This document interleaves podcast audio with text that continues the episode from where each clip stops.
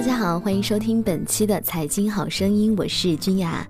喜欢我们的节目，可以关注财经频道，点击红心来收藏。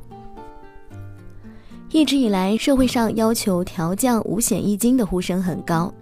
十六号，有记者举例，职工月入八千元工资，到手实际不到五千元。对此，李克强总理给出了明确答案：阶段性的、适当性的下调五险一金的缴存比例是可以做的。总的就是让企业多减轻一点负担，让职工多拿一点现金。对此，人社部相关负责人马上作出回应，将按照党中央、国务院要求，研究落实适当降低社保费率的工作思路。据人社部介绍，二零一五年我国养老、医疗、工伤、失业、生育五项社会保险基金总收入为四点六万亿元，总支出为三点九万亿元。均比二零一四年底增加零点六万亿元，这表明我国的社会保障基金是充裕的，有能力、有空间继续适当的下调缴存比例。事实上，适当的下调五险一金对劳动密集型产业更有利，特别是人工成本在各项成本排名前列的企业。一方面，五险一金比例过高，成为企业的重负。即使企业每年给员工提加薪酬，员工的生活也并未改善多少。另一方面，一些企业员工本身收入就不高，在缴纳五险一金后，实际到手工资偏低，这就造成了很多员工主动提出不缴纳要求。不过，张平认为，五险一金不同于税收的区别就在于其构成了未来现金流。在职工失业、退休或者生育、购房时给予适当的补偿，具有稳定器的作用。所以降低多少比例合适，能不能应对通货膨胀的风险，离不开专业化的统筹兼顾，离不开精细化的平衡测算，绝不能人为的拍脑袋、简单一刀切。同时，调整五险一金也要考虑社会保障体系的支撑度。当前，部分地方社保支付都存在困难，虽没有形成系统性风险，但一旦上缴数额骤降，还是可能带来压力与隐患。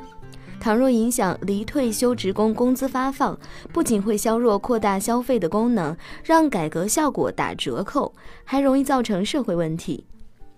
除此之外呢，由于土地财政收入骤降，不少省市财税压力很大，一旦出现风险，就很难拆东墙补西墙。所以，不同地区的五险一金下调要区别对待。现如今，多数人对五险一金的情况了解不多，比如广义的社保分成两块，一块叫做养老保险，一块叫做医疗保险。但五险一金又与我们每个人的生活息息相关。张平整理了一些材料。告诉大家五险一金各自不为人知的真相。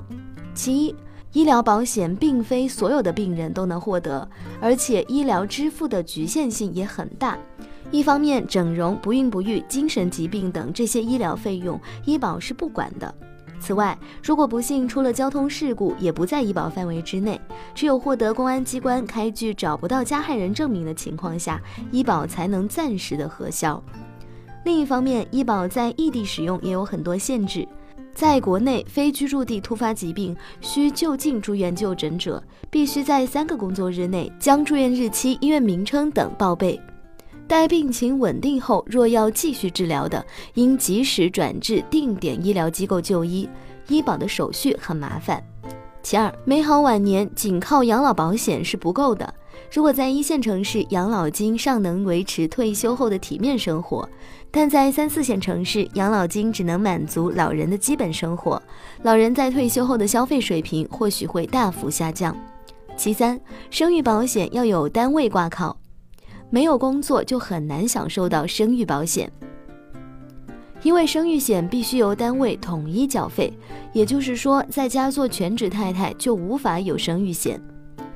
另外，生育险要缴纳一年以上才可享用，而且生完孩子之后呢，还要继续缴费。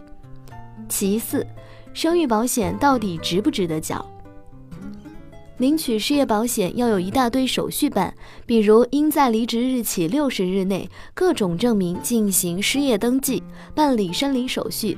此外，按照标准呢，多数城市一个月的失业保险金都不超过一千元，而且你至多领两年，这还得要求你缴费十年以上。所以缴纳失业保险划不划算，可以自己来计算。其五，工伤保险四十八小时外不赔付。